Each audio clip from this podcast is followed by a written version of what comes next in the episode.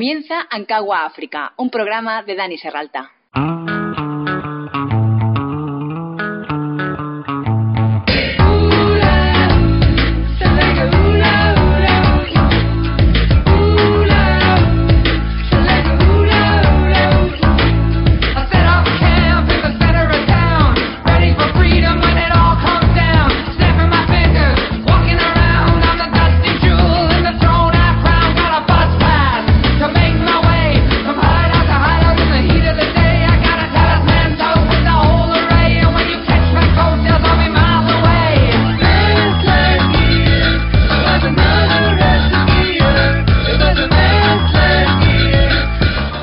Bienvenidos a Ankawa África, un programa sobre viajes, aventuras, tribus, paisajes, actividades, animales y todo lo referente al continente más salvaje.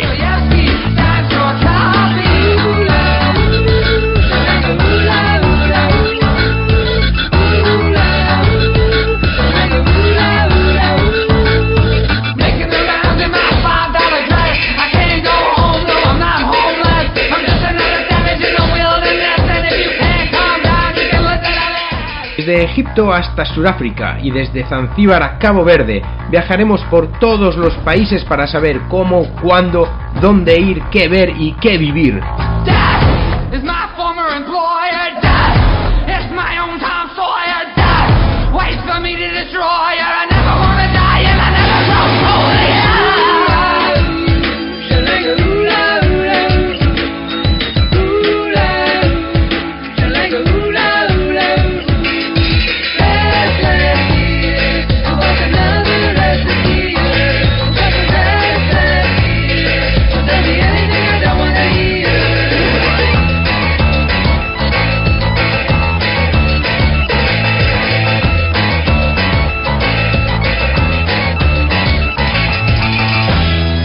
Es un programa para aventureros de verdad, solo para aventureros. Soy Dani Serralta y empezamos.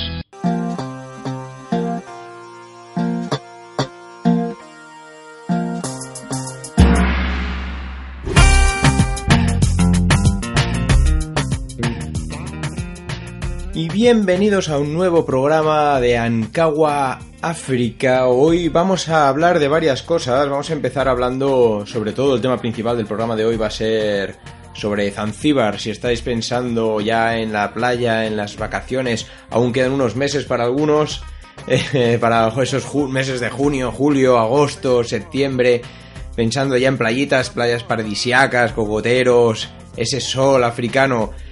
Bien, hablaremos eh, ampliamente sobre Zanzíbar por si alguno de vosotros está pensando en hacer un safari y acabarlo en alguna de las playas o en Stone Town, en la capital, por ejemplo, para que conozcáis bien toda la isla.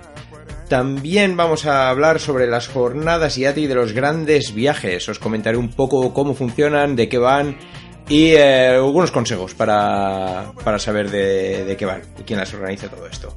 También vamos a hablar del problema que nos enfrentamos en África con la próxima extinción, si no hacemos nada o si no lo hacemos rápido, la próxima extinción de los rinocerontes, este precioso animal que no ha, no ha evolucionado desde hace 55 millones de años, es exactamente el mismo animal y por desgracia parece que vamos a ser o podríamos ser la generación que los va a extinguir o que los va a ver desaparecer. Eh, os voy a contar un poco de dónde viene este problema, qué lo causa y algunas de las posibles soluciones. Todo esto lo vamos a hablar con esta preciosa música de fondo. Principalmente es un mix de músicas de África, por supuesto, desde Mali, desde Burkina Faso, música de Camerún, de Kenia, con Uhiki, Isa Bagayogo, Koulibaly, Yusuf Ondur, Miriam Makeba y muchos otros. Los iréis escuchando de fondo y empezamos con el programa de hoy.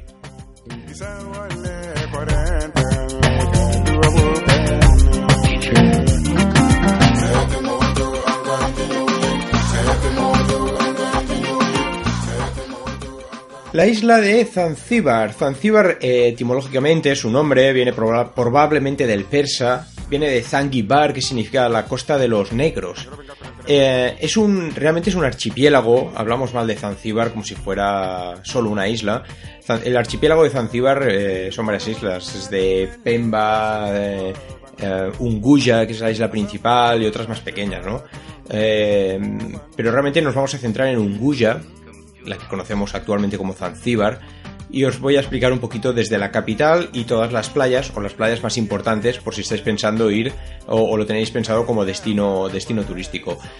Solo deciros que es una isla un poco grande, tampoco es enorme, son 1500 kilómetros cuadrados más o menos, y eh, su capital es Stone Town, que es donde está el aeropuerto internacional si estáis pensando en, en ir en avión o incluso donde paran los ferries que vienen desde la costa de Tanzania.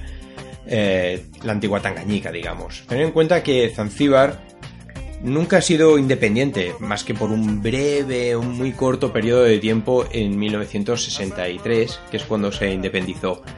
Formó parte de los, de los persas, fue eh, parte del famoso sultanato de Omán. Ah, posteriormente pasó a ser británico, colonia británica, protectorado británico. Y os digo, en 1963 fue cuando consiguió la independencia a la misma vez que, que Tanganyika, que era la parte de, Tanzania continental, digamos, y en, el, en abril del 64, no llegó a un año después, se anexionó con esta Tanganyika y los dos, tanto Tanganyika como Zanzíbar, formaron el país actual conocido como Tanzania. Que viene de esto, ¿eh? Tanzania viene de Tan, de Tanganyika, y Zania, de Zanzíbar.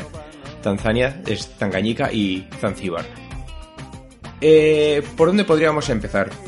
Os voy a contar primero sobre la, capital, digamos, Stone Town. Os voy a contar cómo, cómo llegar, ¿no? Vayamos a pasos. ¿Cómo llegar a Zanzíbar? Bueno, a Zanzíbar se puede llegar de dos maneras.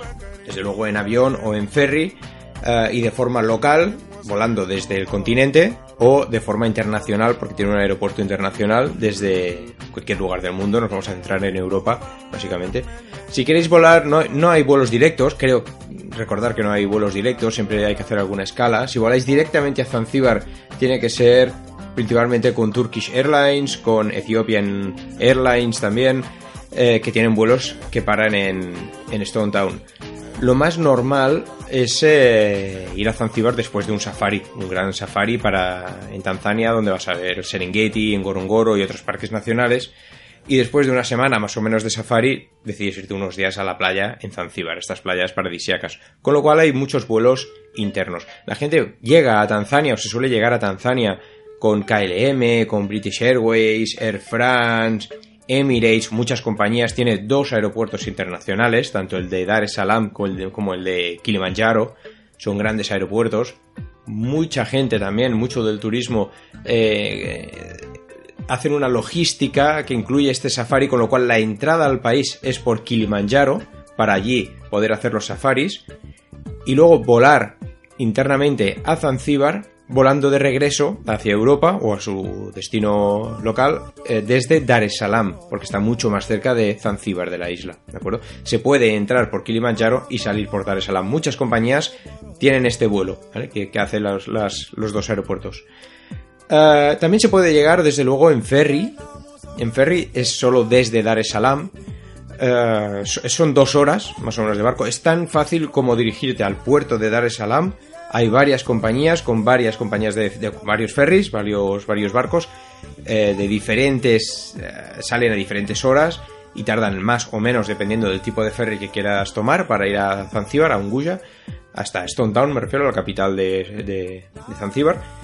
Pero lo más normal, lo más habitual son estas dos horas de tránsito, es un barco más o menos rápido y suelen ser un precio de unos 30 euros. Más de eso os van a empezar a engañar. Es el precio estándar. Sí que es verdad que algunas compañías de ferries tienen precios de 50 dólares, que son eh, una clase VIP, ¿no? Digamos, un asiento más grande, cubierto y tal. Pero lo normal con 30 euros, 35 dólares, ya, ya puedes ir a, Zanzibar y en dos horas estás en la misma capital.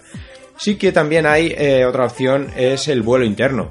Si estás en Tanzania, has hecho tus safaris y quieres volar con una avioneta eh, ya sea desde el Kilimanjaro después de tus safaris o desde Dar es Salaam a Zanzíbar, hay varias compañías eh, locales como Zan Air, Precision Air o eh, Coastal Aviation, por ejemplo, por nombrar tres, son las, las habituales, con unos vuelos de unos 100 euros más o menos, depende de dónde vueles, por supuesto, desde Dar es Salaam. Dar es Salaam son 15 minutos de vuelo para llegar a Stone Town. En cambio, desde, Arusha, por ejemplo, o el aeropuerto de Kilimanjaro. Es una hora, hora y cuarto, depende de dónde vueles. Sí que es verdad que puedes ver Kilimanjaro. Si voláis desde Arusha o desde, desde el Kilimanjaro hacia Zanzíbar, la montaña, el monte del Kilimanjaro, el volcán os quedará a la izquierda. ¿no? Si, podéis pillar un asiento en el vuelo que sea en la izquierda así desde la ventanilla, si no está muy nublado podréis ver el monte Kilimanjaro. Uh, y es eso, una hora y cuarto. Estas son las tres compañías más o menos que, bueno, principales que vuelan hasta, hasta Zanzíbar. Tened en cuenta que si voláis desde Arusha o Kilimanjaro, allí estáis a más de mil metros de altura.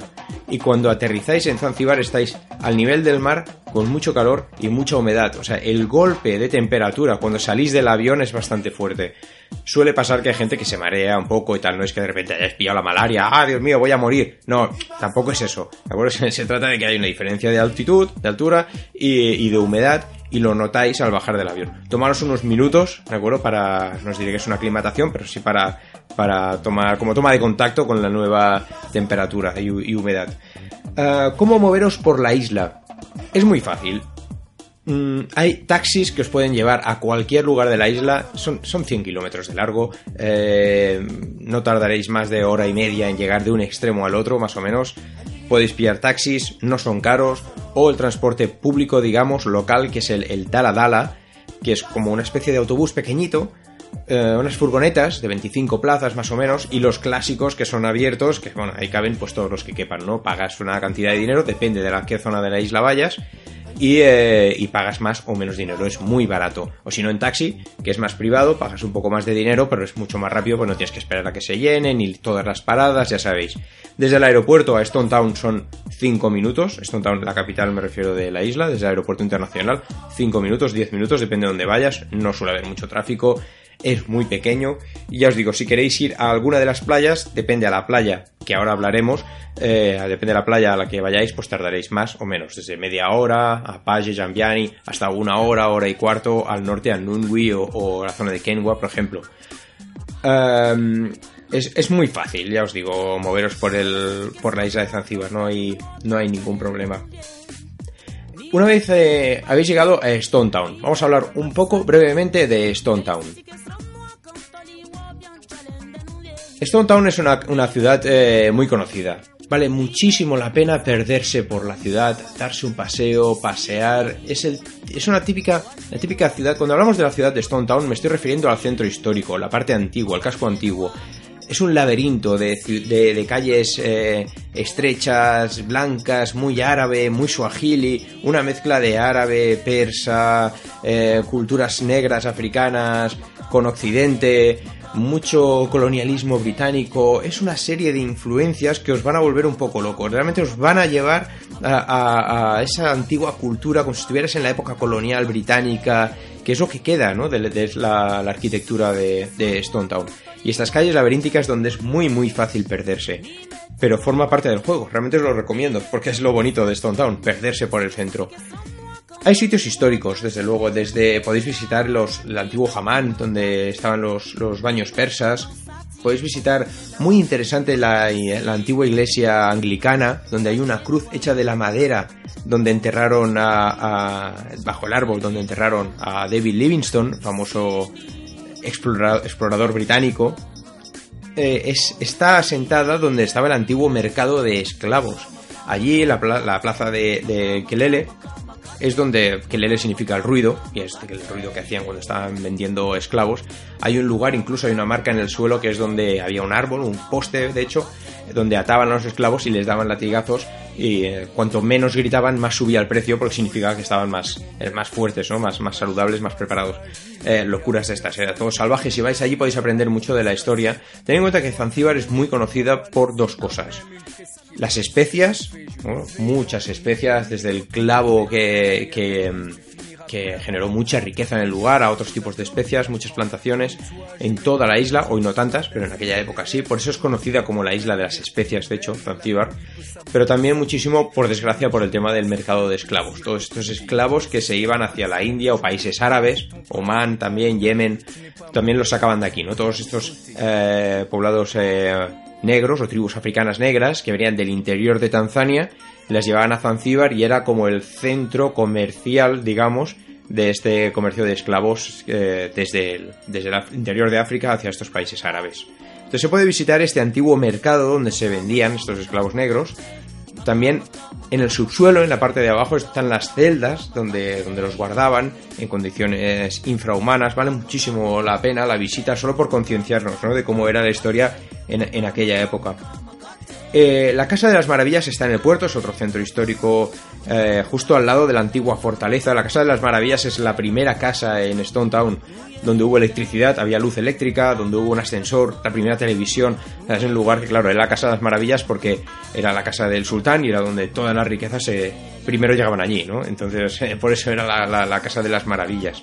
Es un lugar muy bonito, hoy en día es un museo, se puede entrar, se puede visitar la historia de, Stone Town y de Zanzíbar desde sus inicios. Si os interesa la historia, es una visita muy, muy recomendable, de luego, desde luego es muy, muy interesante.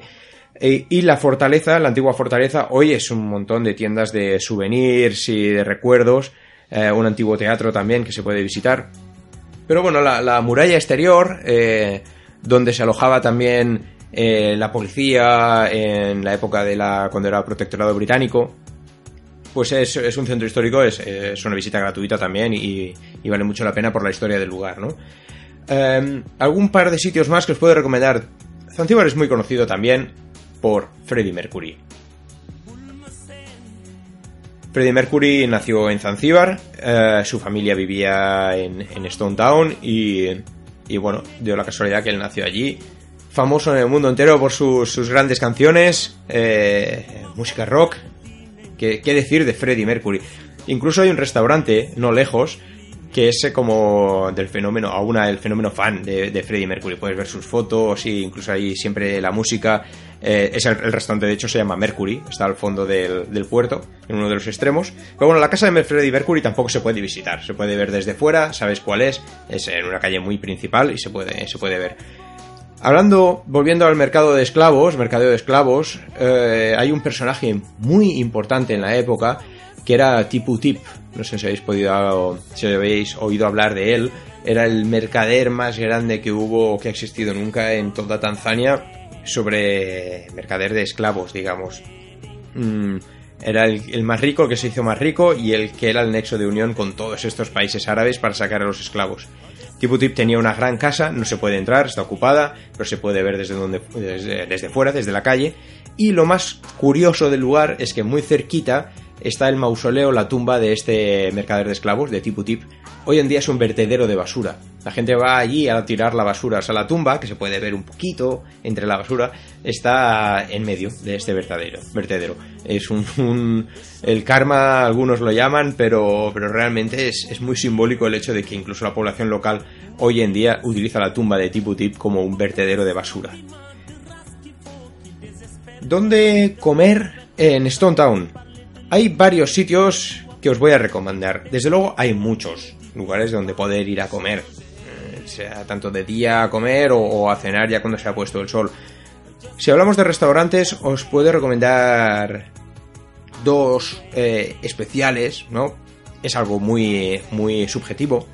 Pero si os podéis permitir hacer la reserva y pagar un poquito más, hay un sitio en la calle Urumsi, es el Tower Top Restaurant, es una torre, es un, eh, antiguo, hotel de hecho, y en la parte de arriba del todo, en la torre más alta, hay un restaurante muy pequeñito, muy pequeñito, donde puedes ir a cenar, incluso a tomarte algo, y disfrutar de una increíble puesta de sol desde esta misma terraza toda abierta con la brisa que viene del océano Índico y, es, maravilloso, porque la puesta las puestas de sol, además es un restaurante en este techo que está orientado hacia la puesta de sol y es maravilloso poder cenar con esta, con esta visión.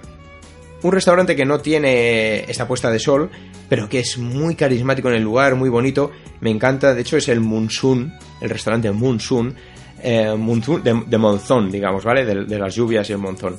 Eh, está justo en uno de los extremos del, puerto también, al lado del orfanato.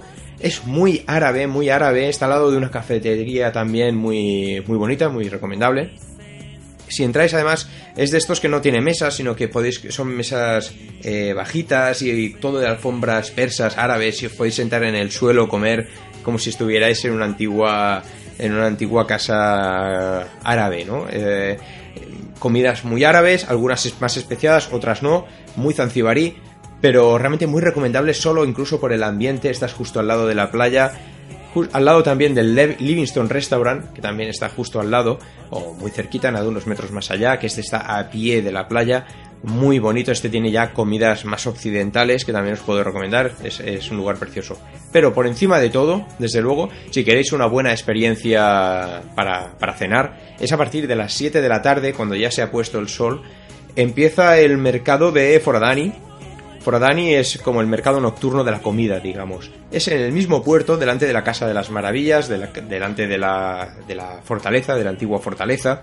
Si vais a partir de las 7 ya han montado una especie de paraditas, esto es al aire libre, y donde se hacen barbacoas. Se hacen barbacoas tanto de carne como especialmente, sobre todo, de eh, pescado, de marisco, todo lo que los pescadores han traído durante el día o a esas horas, lo van trayendo allí, lo van cocinando, lo cocinan justo delante tuyo, hay un montón de paraditas. Os recomiendo daros un paseo primero mirad dónde hay eh, esa comida, ese pescado, o que podéis ver más fresco, que os interese más, porque hay desde luego de todo, desde tiburón a, red sniper, white sniper, eh, no sé los nombres en castellano, atún, eh, bueno, no sé, todo tipo de pescados. perdonadme que me lo sé en inglés, pero no en, castellano. Y, podéis elegir, podéis, son como unos pinchitos en madera. Te dices, mira, quiero pulpo, quiero white sniper, o sea, pez espada, o, o cangrejo, cualquier cosa mmm, langosta. Y entonces ellos te lo hacen allí mismo al momento. Y tú te, encuentras en algún rincón en el mismo jardín, hay bancos o en el suelo o en el mismo puerto, en el borde eh, del mar y, te lo comes tranquilamente. También está la famosa pizza zanzibarí, hacen jugos de, caña de azúcar. No os lo recomiendo algunas de estas cosas porque estar seguros antes de, elegir la vuestra comida, sobre todo con estos jugos de caña de azúcar, porque pueden causar un poco de, dolor de estómago esa misma noche o al día siguiente. Pero bueno, con un poco de cuidado no, no pasa nada.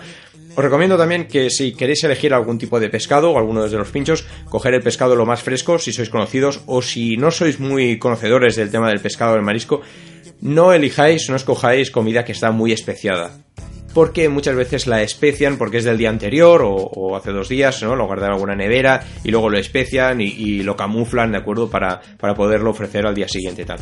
No cojáis comidas, no escojáis comidas muy especiadas. ¿eh? Simplemente pescado o marisco del, del, día es lo más recomendable. Pero es una experiencia única. No os creáis que esto es una turistada donde solo van los turistas por la noche y tal. Toda la gente local va allí por la noche también a comer y es un espectáculo. Muchísima gente se junta allí para, para cenar. ¿Dónde dormir? En Stone Town. Stone Town es conocido porque tiene diferentes tipos de alojamientos. Siempre os voy a recomendar alojaros dentro del casco antiguo o por lo menos dentro de la ciudad, no ir fuera. Porque estáis a pie de todo, de todos los atractivos turísticos, este, del mercado nocturno de la comida, eh, para daros un paseo, para hacer las últimas compras eh, cerca del aeropuerto. No estéis muy lejos de, de Stone Town. Siempre recomendaré pasar, desde luego, unas noches en alguna playa paradisiaca. Hay muchas eh, pero también una noche mínimo en Stone Town vale muchísimo la pena, solo por la vida de él, del casco antiguo. Es, maravilloso. Y os digo, hay diferentes tipos de alojamientos. Eh, desde el mochilero, si sois mochileros, vais para allí y veréis que hay muchos hostales que os podéis permitir. Está el Jumbo Guest House, Flamingo Guest House, por ejemplo, el Jacobs Inn, que es un clásico también. Son sitios muy baratos donde tenéis habitaciones con camas compartidas, dormitorios, baños compartidos, algunos con, habitaciones privadas, pero es muy, muy asumible. Si os podéis permitir algo un poquito con un poquito más de standing, digamos, un poquito más caro. En el mismo centro os recomiendo, hay dos especialmente que les tengo mucho cariño, el Tembo House y el Dow Palace. Están muy cerca el uno del otro. También el Maxons, digamos, están en la misma zona. Son hoteles de habitaciones privadas con baño privado, eh, muy de estilo zanzibarí, a precios ya de unos 50, 60 euros, depende de la temporada, pero hasta 80 euros la, la noche. Pero están muy bien con sus restaurantes, sus piscinas, decoración zanzibarí en el mismo centro, muy, muy bonitos.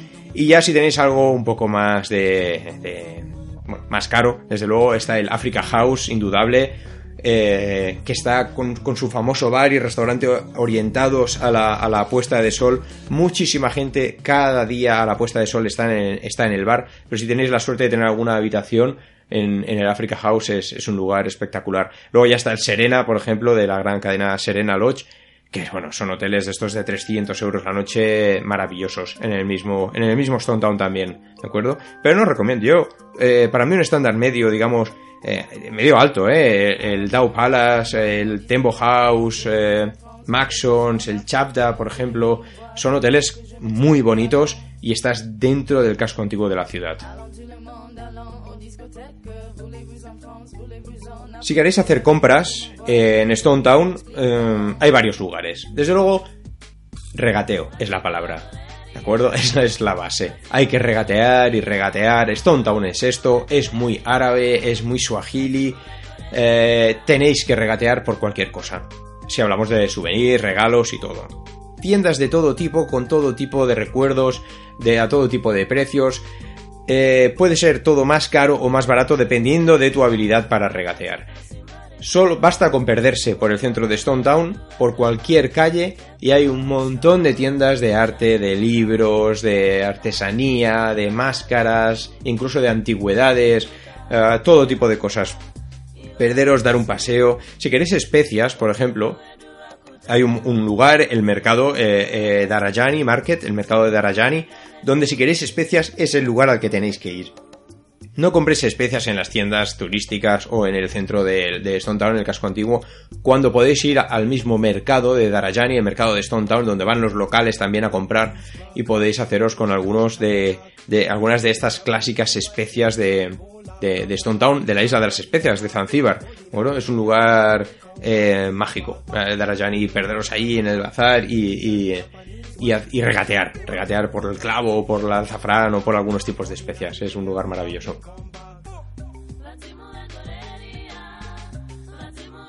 Ya está aquí el tema de Stone Town, no creo que me deje nada. Voy a pasar ahora a hablaros de las playas más importantes, o que, las que os recomiendo más, de Unguja, la isla de Unguja, Zanzíbar, la conocida como Zanzíbar, para que sepáis las diferencias entre unas playas y otras y algunos tipos de alojamientos o restaurantes donde podéis ir, incluso actividades que podéis hacer en toda la isla. Vamos a hablar de las playas.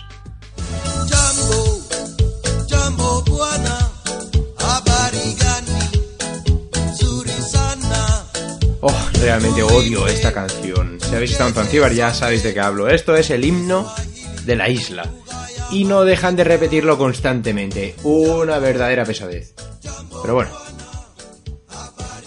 Bien, vamos a hablar de las playas de Zanzíbar, como os estaba diciendo. Eh, hay que tener varias cosas en cuenta si estáis decidiendo a qué playa queréis ir eh, en vuestras vacaciones en la isla de Zanzíbar. Eh, varias cosas, por ejemplo, el tema de las brisas, de las mareas, de la orientación del amanecer, de la puesta de sol. Obviamente el, amanecer se va a ver en la costa este de Zanzíbar. Todo lo que es eh, me tendréis que seguir con un mapa de acuerdo de Zanzíbar, todo lo que va desde Matenwe o Nungwi, casi en el extremo norte, Matenwe, eh, Changani, Kiwenga, eh, Jambiani ya en el sur, ¿de acuerdo? Todas estas playas dan al este, con lo cual es muy bonito ver el amanecer por la mañana eh, desde cualquiera de estos de los hoteles que estén en estas playas. Si no sois muy de madrugar y sois más de la puesta de sol, por supuesto entonces tenéis que pasar al oeste, ¿vale? La costa oeste de Zanzíbar. Desde Nungui también, que está en el extremo norte, hasta Kenwa, digamos, bajando por toda la, costa mm, del oeste de Zanzíbar. Hasta Kisimkasi, que está en el extremo sur, digamos. Sí que es verdad que en el extremo oeste eh, no hay tantas playas, digamos, tenéis que ir o al extremo norte o al extremo sur, porque no, en todo lo que es el centro es donde está Stone Town, el aeropuerto, y mm, no, no hay muchos, sí que hay algunos resorts y lodge de, de lujo sobre todo, pero no es un lugar donde haya playas famosas, o no son las playas más conocidas, digamos, de, de Zanzíbar. Bien, Dicho esto, también cabe decir el tema de las mareas. Las mareas se notan menos en la costa oeste, la que da al continente, digamos. La zona de Kenwa, Nungwi, Nungwi ya se empieza a notar, ¿de acuerdo? Pero ahí es donde menos se notan las mareas, donde menos sube y baja el mar.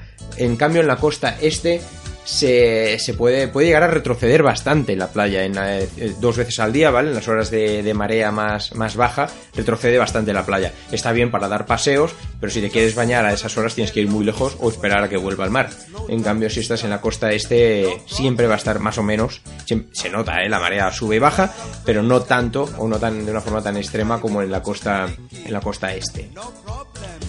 Eh, bien, de las playas más conocidas os voy a hablar, por ejemplo, de Nungwi y Kenwa en el norte.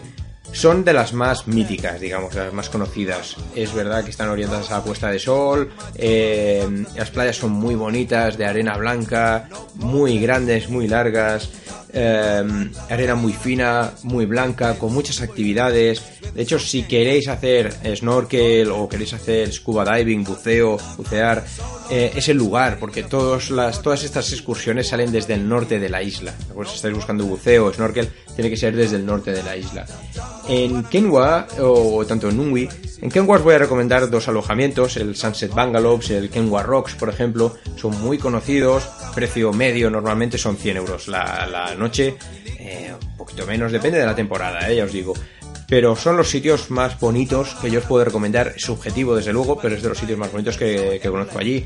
Un poquito más arriba está um, el Yema del Este, por ejemplo, que es de propiedad italiana, muy, es muy caro, pero también es otro standing de hotel, es mucho, mucho mejor.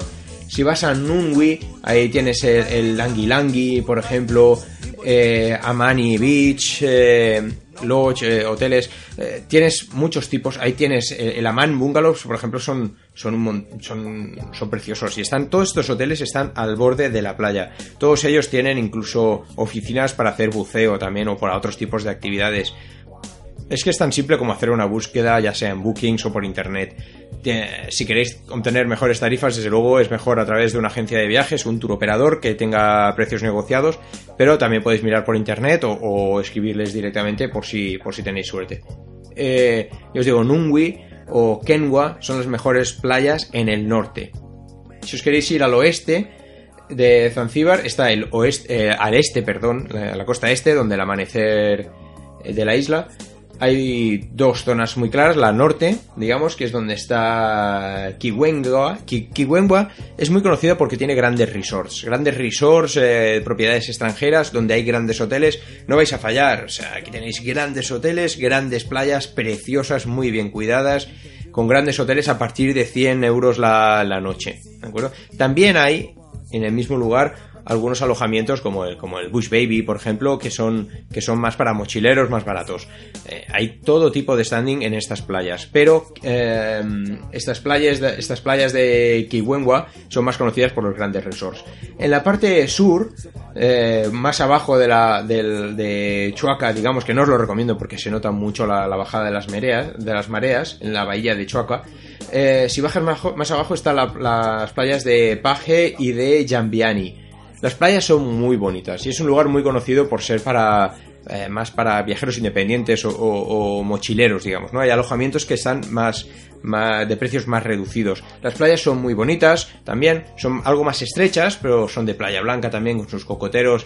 Eh, se notan bastante las mareas, pero, pero también tiene el, pro que es hay más fiesta. si quieres salir por la noche, desde luego en el norte, en Kenwa, en Nungwi, tienes un montón de lugares y restaurantes y, fiestas, si quieres. No es que por la noche sean lugares ruidosos, pero sí que puedes salir de fiesta en algunas zonas. Eh, en Paji y Zambiani puedes encontrar muchos bares, eh, también locales donde, donde salir es donde es más conocida también las fiestas estas heredadas eh, de, del sureste asiático, más conocidas como la Full Moon Party, cuando hay luna llena. Estas fiestas se celebran mucho más en Paje, en Jambiani o ya en la zona de Kenwa en el norte. Si queréis más tranquilidad, eh, en el extremo sur está Kisinkasi. Kisinkasi es eh, una zona de playas que son como calas, digamos, ¿de acuerdo? Más rocosa, una zona más rocosa eh, pero es más también más tranquila. No hay tanta fiesta, hay hoteles de precio medio, digamos. Es muy conocido porque es donde se suelen encontrar los, los delfines. Si quieres hacer, eh, hacer alguna actividad con delfines, es una actividad donde te montas en unas barcas, te llevan en unas barcas eh, dentro del, del Océano Índico, no muy lejos de la costa, donde suelen verse delfines, suelen venir delfines, son salvajes, con lo cual cuando encuentras los delfines te puedes lanzar al, océano y nadar un poco. Los delfines, depende del día, pues pueden estar más activos, más cercanos o menos activos o, más o alejarse más, ¿no? Pero se suelen hacer actividades con los delfines en esta zona sur de Zanzíbar. Si te gusta la naturaleza, en parques nacionales ya solo queda uno en, digamos, en, en Zanzíbar. Está el bosque de Yosani. En el bosque de Yosani se pueden encontrar colobos, colobos de cola roja, por ejemplo, y, poco más. Realmente son los pocos primates que puedes encontrar en la isla, los pocos animales. Existía un tipo de leopardo, incluso en, este, en esta isla, pero ya lo han extinguido completamente. Es uno de los problemas de África.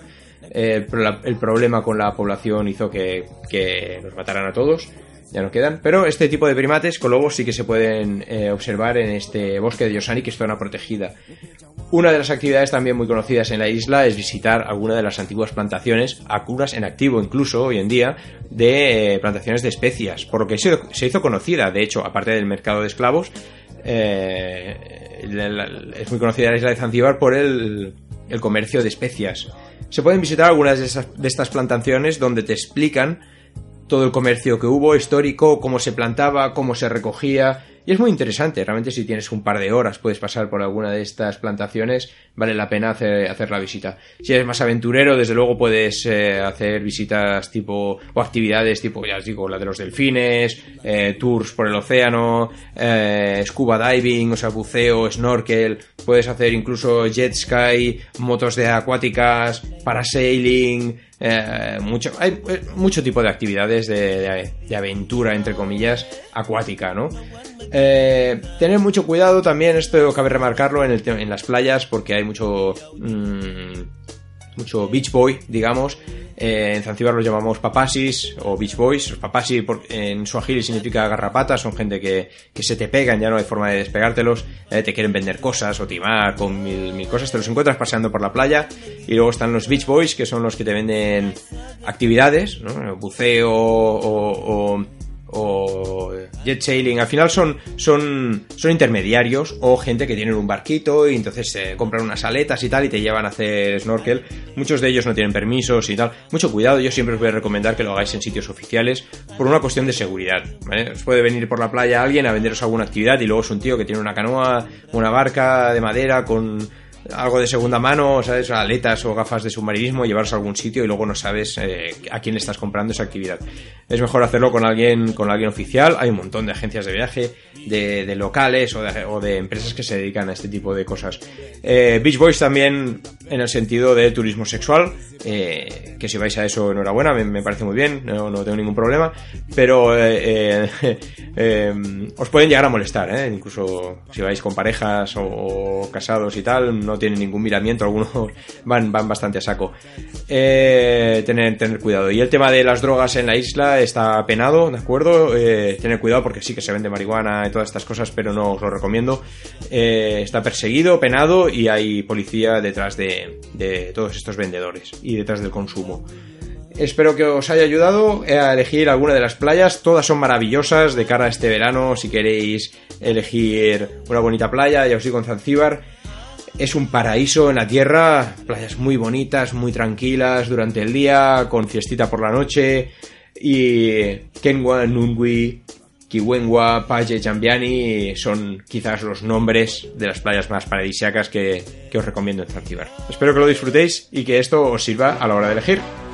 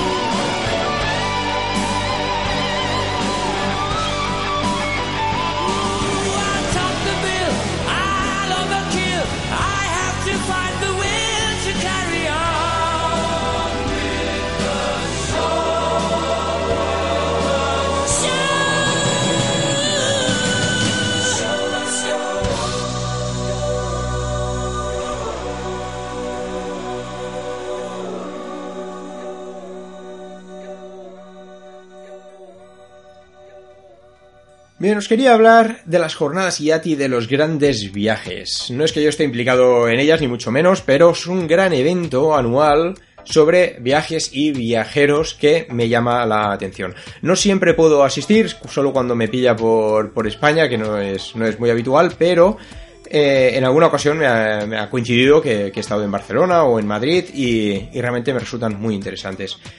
Eh, este año se celebran el 10 de marzo, es un día en Madrid, el fin de semana. Vienen viajeros de todo tipo, desde el que se hace viajes en canoa, el que se los hace a pie, el que los hace en bicicleta, en moto, todo tipo de locuras. Viajes de mucho tiempo, de menos tiempo, eh, temáticos, eh, sobre cine, sobre comida, sobre muchas, muchas cosas, ¿no? Cultura. Es muy recomendable, sobre todo si estáis pensando en viajar, sobre todo si estáis pensando en viajar de forma independiente, aunque no es eh, primordial que estéis pensando en hacerlo de forma independiente, podéis eh, a través de agencia de viajes, vacaciones, da igual, alguna agencia local.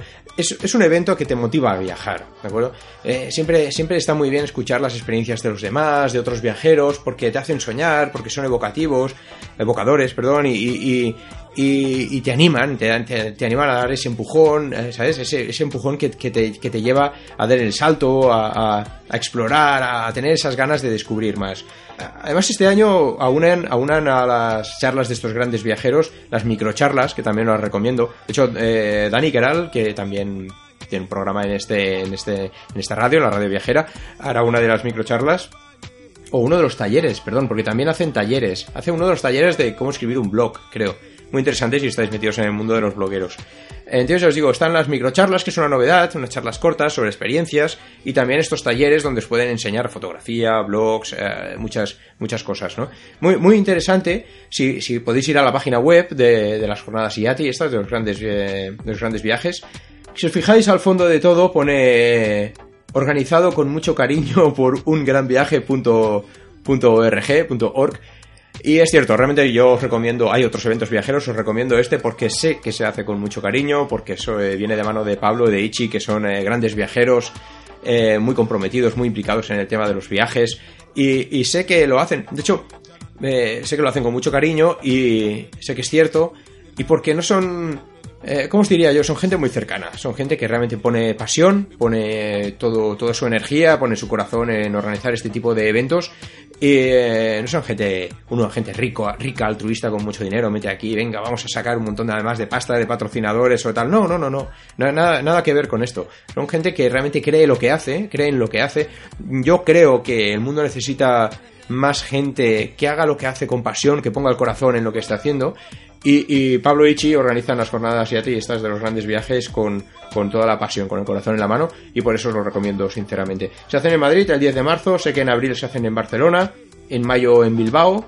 Eh, yo no podré asistir a las de Madrid, por desgracia, a las de Barcelona en abril probablemente sí, y ya, ya, ya veré a ver si, si puedo asistir. Las de Bilbao más, más difícil. Pero os lo recomiendo eh, realmente. Si tenéis tiempo, pasaros. Podéis comprar las entradas. Son muy baratas, por favor, a cambio de todo lo que os ofrece. Es, es como es el precio de un cubata, tío, por favor. No, no os lo pensáis. No os lo penséis. Si os interesan los viajes, os lo recomiendo eh, fervientemente.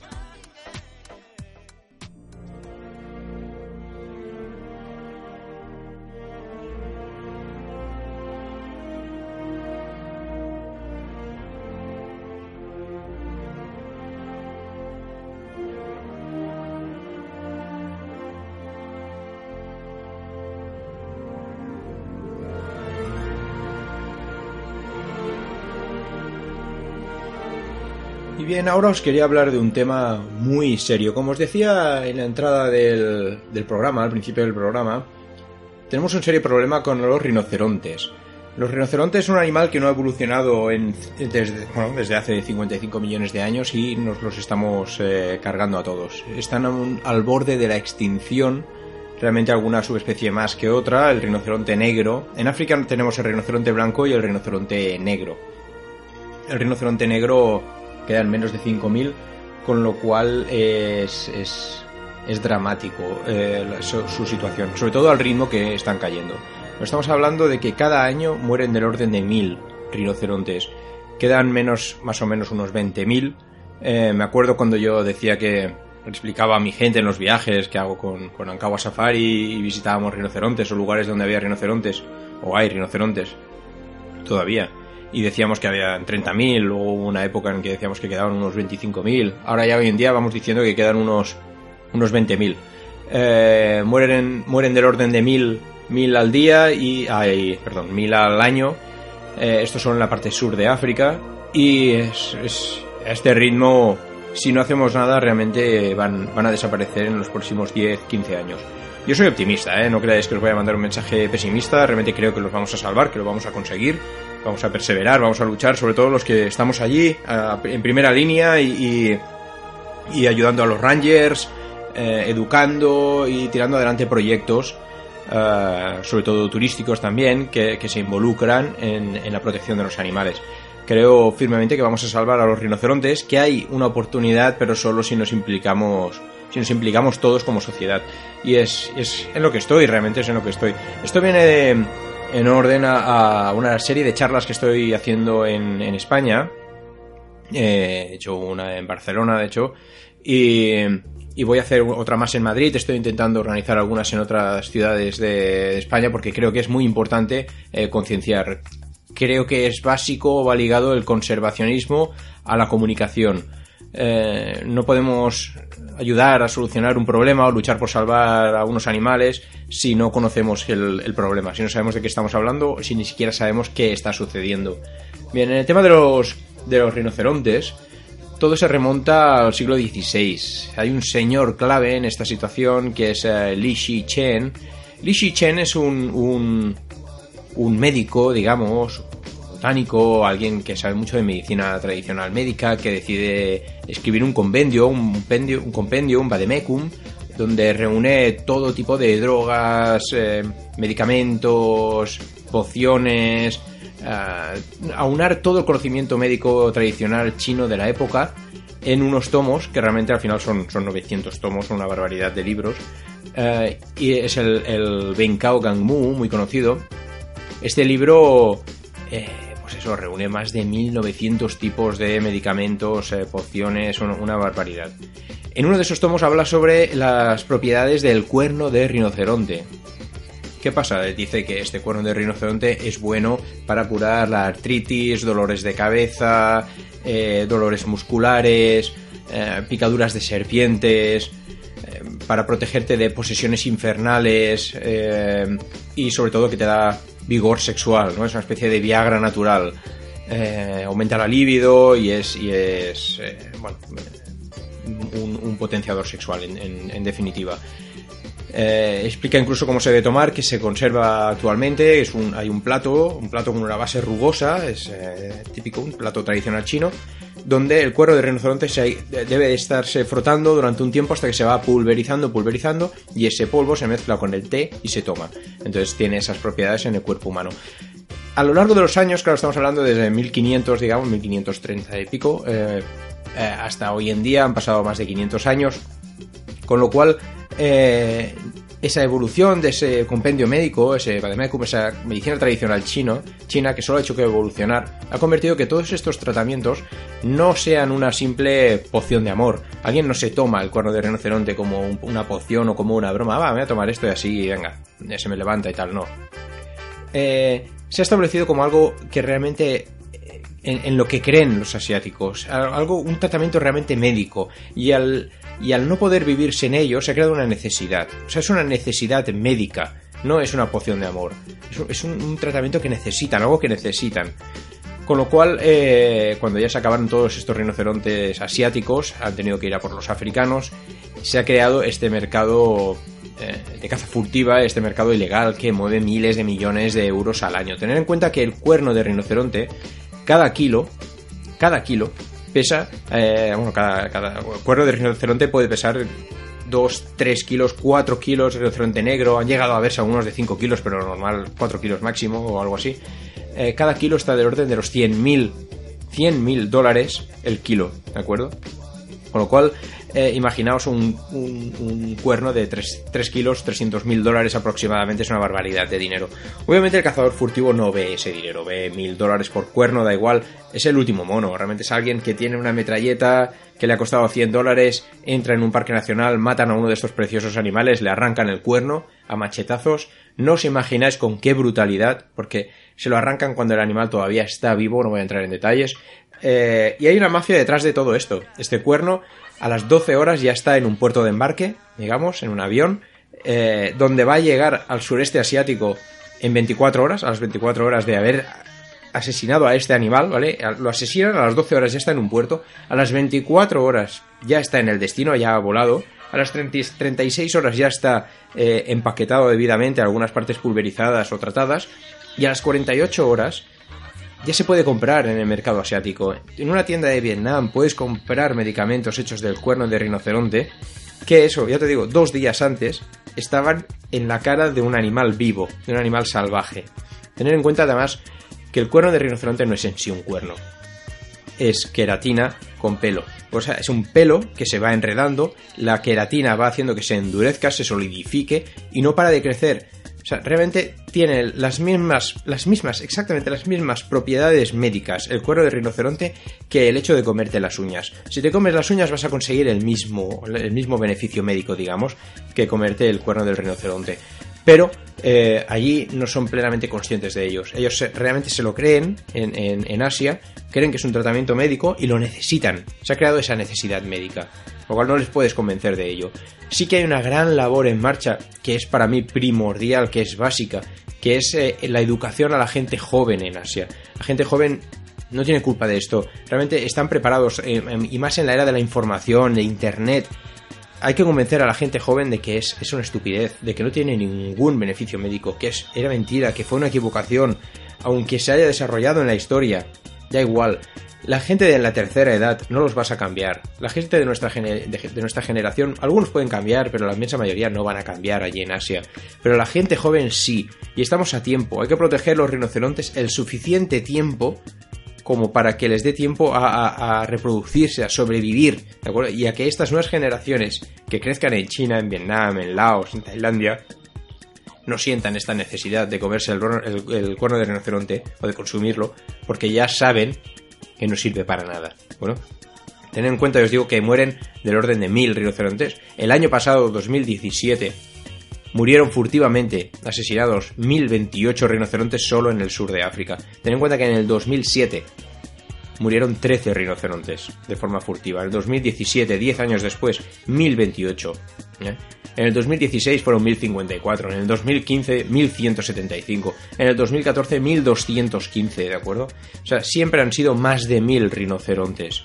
Es, es, una locura, vamos a acabar con ellos. Podemos ser recordados como la generación que salvó a este animal o podemos ser recordados como la generación que permitió la aniquilación de este animal a la par que de otros, porque no estoy hablando también de otros animales en peligro de extinción como el pangolín, como los leones, como los gorilas. En estas charlas que yo hago, eh, que os recomiendo, si podéis asistir, hablo de eh, la protección de estos animales, cuáles son las causas que han llevado a estos animales a estar en peligro de extinción y cuáles son algunas de las posibles soluciones. Algunas de ellas cuestionables, eh, criticables o mucha gente no está de acuerdo conmigo o con los naturalistas o conservacionistas que venimos de África, porque tenemos un punto de vista muy diferente en algunos casos los conservacionistas europeos o occidentales de los, de los que vivimos en África, sobre todo de los que vivimos el problema en primera mano, ¿de acuerdo? Pero es un problema muy serio del que nos tenemos que concienciar. Si podéis asistir a alguna de mis charlas, por favor, en este tema de protección de los animales, porque hago otras de viajes que tratan de otros temas, pero las de la protección de los animales,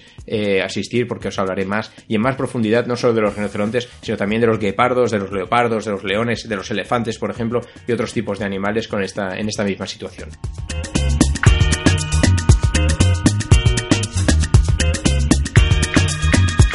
Y hasta aquí el programa de hoy. De nuevo, muchísimas gracias por, por escucharme. Hemos hablado de Zanzíbar, del problema con los rinocerontes, que tenemos un problema muy serio, sobre eventos viajeros. Y la semana que viene mucho más. Os dejo con un poco de rock. Hasta la semana que viene.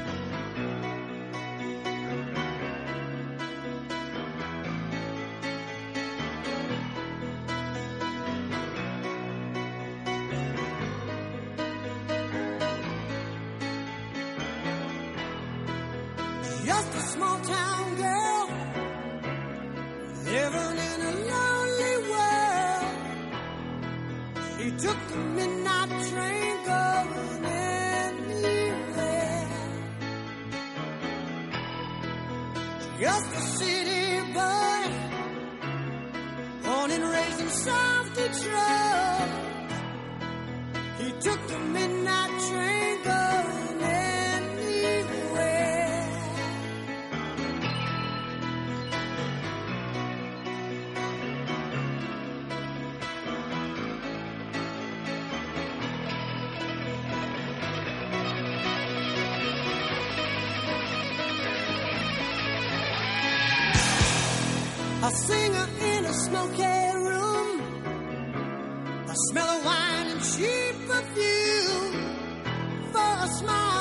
share.